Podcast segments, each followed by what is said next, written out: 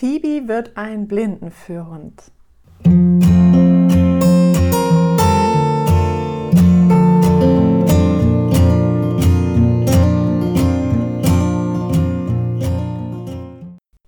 Hallo zurück bei Phoebes Podcast Phoebe wird ein Blindenführhund. Das Fell von Phoebe hat sich jetzt total schön entwickelt. Am Anfang war sie ja als Welpe eher glatt wie ein Labrador, dann wurde das Fell wellig und also im Grunde wie vom Pudel. Und dann hat sie sich so mit fünf, sechs Monaten das Fell ja aufgestellt, wie zum Pumukel. Das hat mir wirklich am allerbesten gefallen. Und mittlerweile hat sich das Fell wieder gelegt und es, sie ist insgesamt ein bisschen strubbelig, als wäre sie ein Schnauzermischling. Also das gefällt mir schon ganz gut. Ich mag diese Fransen an den Ohren, an den Lefzen total gern und sie ist wirklich eine hübsche Maus geworden. Ja, in der letzten Zeit üben wir eigentlich das, was wir bisher auch geübt haben. Das heißt, passieren im Wald von ähm, ja, Radfahrern, Joggern, Fußgängern und so weiter. Und was ich da einfach wieder erlebe, ist, dass ich einfach unheimlich viele Wiederholungen und routinierte Abläufe brauche. Und wenn der Hund das einmal verstanden hat, wie es läuft, dann klappt das auch einfach mit der Zeit immer besser. Momentan nutze ich gute Hundebegegnungen auch dazu, den Rückruf aus dem Spiel zu trainieren. Ich mache das dann so, dass zum Beispiel haben wir einen Golden Retriever Rüden im Wald und noch einen Labrador Rüden und da weiß ich, die passen einfach gut zusammen, die können einfach mal eine kleine Runde miteinander tollen. Ich sage dann zu den Leuten immer, so, ich gehe jetzt weiter und versuche sie dann abzurufen. Und ich bitte dann immer die Leute darum, ähm, kurz zu warten, falls sie nicht reagiert. Und das ist immer ganz gut, wenn man dann ja einfach die Leute im Wald auch ein bisschen kennt, wo man eben immer läuft und die einfach kurz mal anspricht. Die finden das dann eigentlich auch immer ganz interessant zu sehen, ob es klappt oder nicht. Und das Schöne ist, es klappt wirklich sehr, sehr gut. Also ich lasse die Hunde auf jeden Fall eine Runde erstmal spielen und rennen.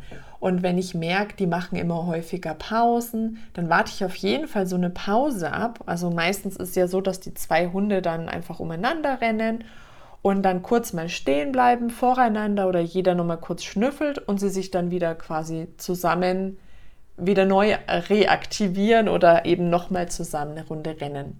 Und ich warte immer ab, bis die natürlich erstmal eine Zeit lang, ein paar Minuten einfach ein bisschen sausen, ein bisschen hin und her können. Warte dann diese Pause ab und in dieser Pause kommt dann mein Rückrufsignal. Also ich würde es nie starten, meinen Hund zu rufen, wenn er gerade mitten am Tollen ist, weil ich einfach weiß, dass das höchstwahrscheinlich nicht hinhauen wird. Und ich möchte den Rückruf so aufbauen, dass ich ja mit allerhöchstmöglicher Wahrscheinlichkeit auch Erfolg damit haben werde. Machen die Hunde gerade eine Spielpause und ich fange an zu pfeifen. Also ich mache dann schon meistens den Rückruf mit dem ähm, Rückpfiff und mache dann quasi einen Tüt, dass sie weiß, ah, okay, jetzt werde ich gerufen und dann geht's los, dass ich Tüt, Tüt, Tüt, Tüt, Tüt mache, bis die Phoebe wirklich bei mir ist. Das heißt, ich überbrücke die Zeit mit dem Pfiff äh, so, dass sie quasi die ganze Zeit herkommt und erst wenn sie bei mir ist, höre ich wirklich ganz auf zu pfeifen. Und das hat sich wirklich bewährt, weil der Hund dann einfach das Signal hier, das verhallt natürlich schnell. Und auch im Pfiff, wenn ich nur einmal pfeife, dann pfeift es und dann ist der Pfiff wieder weg. Wenn ich aber diese Brücke baue, eben hopp, hopp, hopp sage oder tüt, tüt, tüt pfeife, hat der Hund einfach das Rückrufsignal so als Dauersignal im Kopf und es ist einfach dauerhaft präsent und er tut sich einfach leichter dann auch darauf zu reagieren.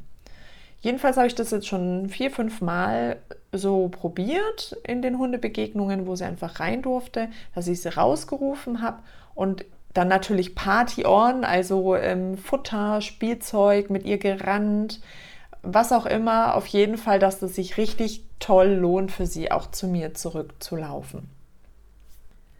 Ansonsten haben wir jetzt die Begegnungen im Wald mit Jogger, Nordic Walkern, Fußgängern etc. immer wieder geübt. Also ich arbeite ja viel mit dem Handtouch-Signal, dass sie eben auch ähm, sich ein bisschen umorientiert zu mir, wenn sie jetzt ganz starr irgendwo hinschaut. Und dann belohne ich wirklich jedes Mal, wenn wir gut an Fußgängern, Joggern etc. vorbeigehen konnten. Bei Radfahrern ist es jetzt auch so, wenn die einfach vorbeifahren und sie schnuffelt gerade, dann brauche ich auch gar nichts zu sagen. Also sie dreht sich dann nicht einfach um. Und da ist es, finde ich, auch total wichtig, einfach nochmal zu betonen, wie wichtig die Wiederholungen sind. Es geht ja nicht darum, das dreimal zu üben, sondern einfach dieser routinierte Ablauf, dass das immer so ist, dass das wochenlang, monatelang immer wieder gleich abläuft.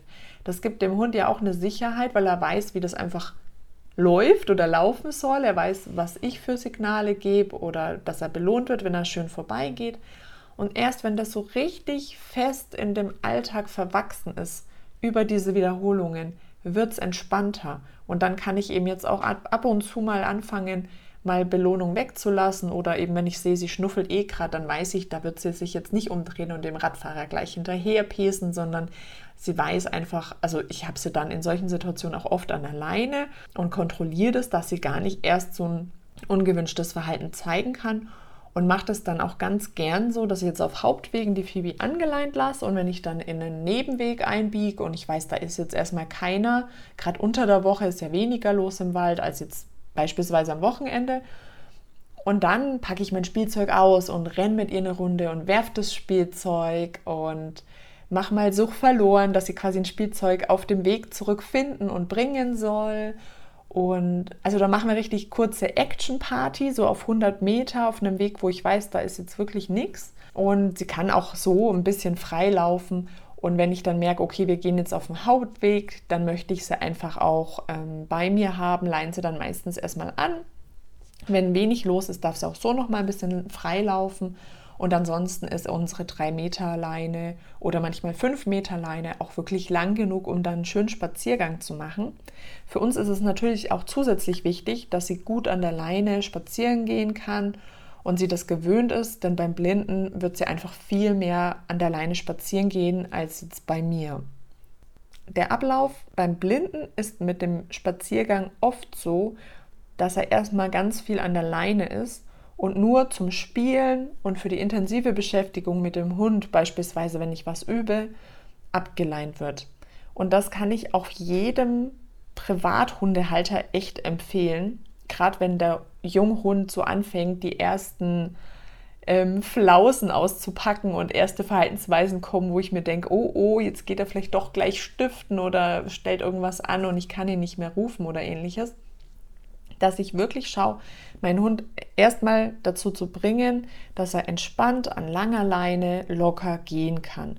Und dann habe ich schon so viel erreicht, denn in unserer Umwelt, in der Stadt und in, ja auch im Urlaub es wird immer nötig sein, den Hund gut an der Leine halten zu können. Und wenn ich dann damit keinen Spaß habe, wäre das für mich auch eine große Belastung. Also Leinführigkeit einfach nicht im Sinne von streng bei Fuß gehen, sondern im Sinne von locker an der Leine gehen können und den Radius einhalten mit dem Endesignal, wie ich es jetzt in der vorherigen Folge auch nochmal erklärt habe. Das ist wirklich Gold wert. Und dann kannst du eben erstmal an der lockeren Leine gehen und wenn du dann im Wald stehst und da ist nichts los, dann packst du eben dein Spielzeug aus, kannst auch mit zwei Spielsachen üben, also dass du zum Beispiel eins wirfst und damit dein Hund zurückkommt, wedelst du schon mit dem anderen Spielzeug, damit er das eine bringt und du wirfst dann das andere weiter. Und danach leinst du ihn wieder an und gehst mit ihm einfach gemütlich wieder nach Hause. Ich schaue auch immer, dass ich so ein bisschen so ein Ablauf habe im Spaziergang. Das heißt, ich gehe erstmal ruhig los, weil ich möchte erstmal bis zum Wald kommen. Und da möchte ich relativ zielstrebig hin. Also sie darf an der ersten grünen Ecke auf jeden Fall mal kurz sich lösen. Und dann gehen wir zum Wald. Ähm, und dort mache ich dann die Leine lang. Dann darf sie erstmal nochmal hin und her und vielleicht sich nochmal lösen. Und wenn wir dann weiter drin sind, bei den ruhigen Wegen, da lasse ich sie dann erst los. Dann machen wir richtig Power und Party und Spieli und so weiter.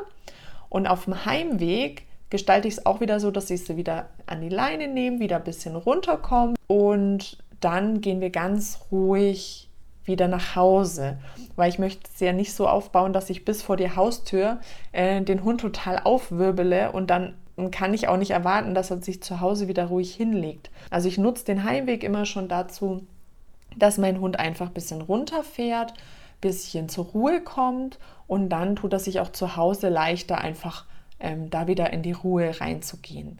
Also diesen Ablauf kann ich dir auf jeden Fall ins Herz legen und das ist auch für viele Hunde, das betone ich auch immer gerne und wiederhole es hier nochmal, denn es ist für Hunde wirklich eine Entspannung, an der Leine zu sein. Denn du kannst dir das so vorstellen, wenn dein Hund sich immer zurückhalten muss, dass er irgendwo nicht hinläuft.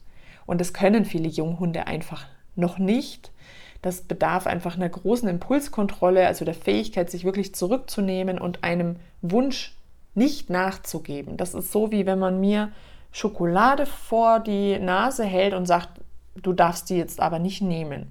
Wenn die Schokolade nicht da ist, dann hätte ich ja gar nicht die Not, mich da jetzt zurücknehmen zu müssen. Und wenn du deinen Hund zum Beispiel an die Leine nimmst, dann ist es so, dass das irgendwie klar ist. Er muss sich nicht, er muss keine Energie dafür aufwenden, irgendwo nicht hinzurennen, weil er ja sowieso nicht hinrennen kann. Damit sparst du wirklich den Akku deines Hundes und schaffst wirklich mehr Entspannung, als wenn du ihn laufen lässt und dann vielleicht denkst, er hat es besser, weil er freilaufen darf und gleichzeitig er sich aber viel mehr anspannt, weil er unter Kontrolle, unter Signalen steht. Also dann lieber mal an, die Leine nehmen, keine Signale geben, einfach mal Lauf als Freigabe sagen und der Hund darf einfach mal hin und her daddeln, wie er mag, ohne dass da irgendwas ähm, kompliziert ist. Was ich jetzt auch vermehrt merke bei der Phoebe ist ihre Schnüffelnase à la Labrador. Also sie trüffelt schon wirklich ganz gern und es ist natürlich auch immer ein schmaler Grad zwischen, ich lasse sie jetzt schnuppern, weil das interessiert sie jetzt, sie liest einfach nur die Zeitung, oder, oha, da ist was, da muss ich sie jetzt wegnehmen. Da machen wir jetzt eben unser Allesfresser-Training. Ähm, das ist das Training, das ich mache, damit mein Hund nicht ständig alles vom Boden aufklaubt. Und da habe ich ein ganzes Trainingsprogramm für entwickelt. Wenn du Interesse hast, melde dich unbedingt mal bei mir, weil da habe ich ganz viel erarbeitet, was ich mit den Blinden für Hunden regelmäßig übe und womit du es einfach erreichst, dass dein Hund nicht mehr alles aufnimmt.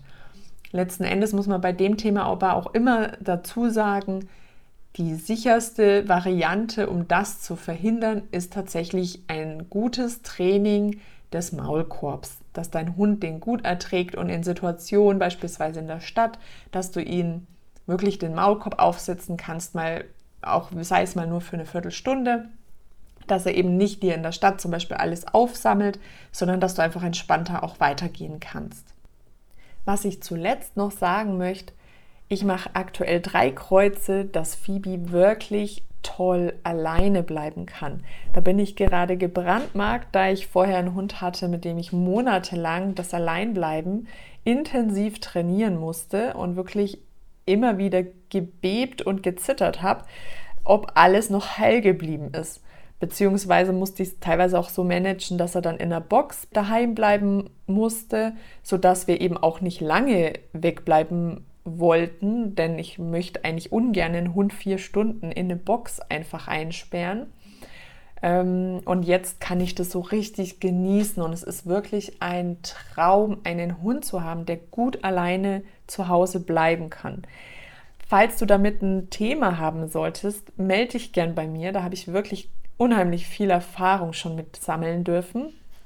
Und wenn es gut klappt, dann danke dem Himmel, dass es so ist und sei wirklich dankbar, dass das gut klappt, denn das ist unheimlich viel wert. Das ist einfach so ein schönes Gefühl und einfach mal nach Hause zu kommen und der Hund liegt in der offenen Box und pennt einfach tief und fest, alles ist heil und also ich könnte da jetzt total noch eine halbe Stunde schwärmen, weil ich einfach weiß, wie es anders sein kann. Was ich zu dem Trennungsthema noch ergänzend sagen möchte, ich habe mit der Phoebe auch ein bisschen Entspannungsmusik konditioniert und die mache ich dann immer an, wenn ich rausgehe. Also dann lasse ich eben auf YouTube irgendwelche Entspannungsmusik ablaufen oder klassische Musik ablaufen und hoffe, dass das für Sie auch noch unterstützend gut ist. Ich denke ja, dass ihr das im Grunde egal ist und sie da im Grunde gar keine Unterstützung braucht. Doch wenn es gut tut, warum nicht? Und es ist ja auch schön, einfach noch so ein Geräusch nebenbei plänkeln zu lassen. Wenn du Interesse an einer individuellen Beratung für dich und deinen Hund hast, dann schreib mich doch gerne an. Du findest mein Kontaktformular auch auf meiner Webseite unter www.kluge-hunde.de und dann können wir uns einfach zusammensetzen und besprechen, was der nächste beste Schritt für dich und dein Hund ist. Alles Liebe erstmal und bis bald, deine Eva.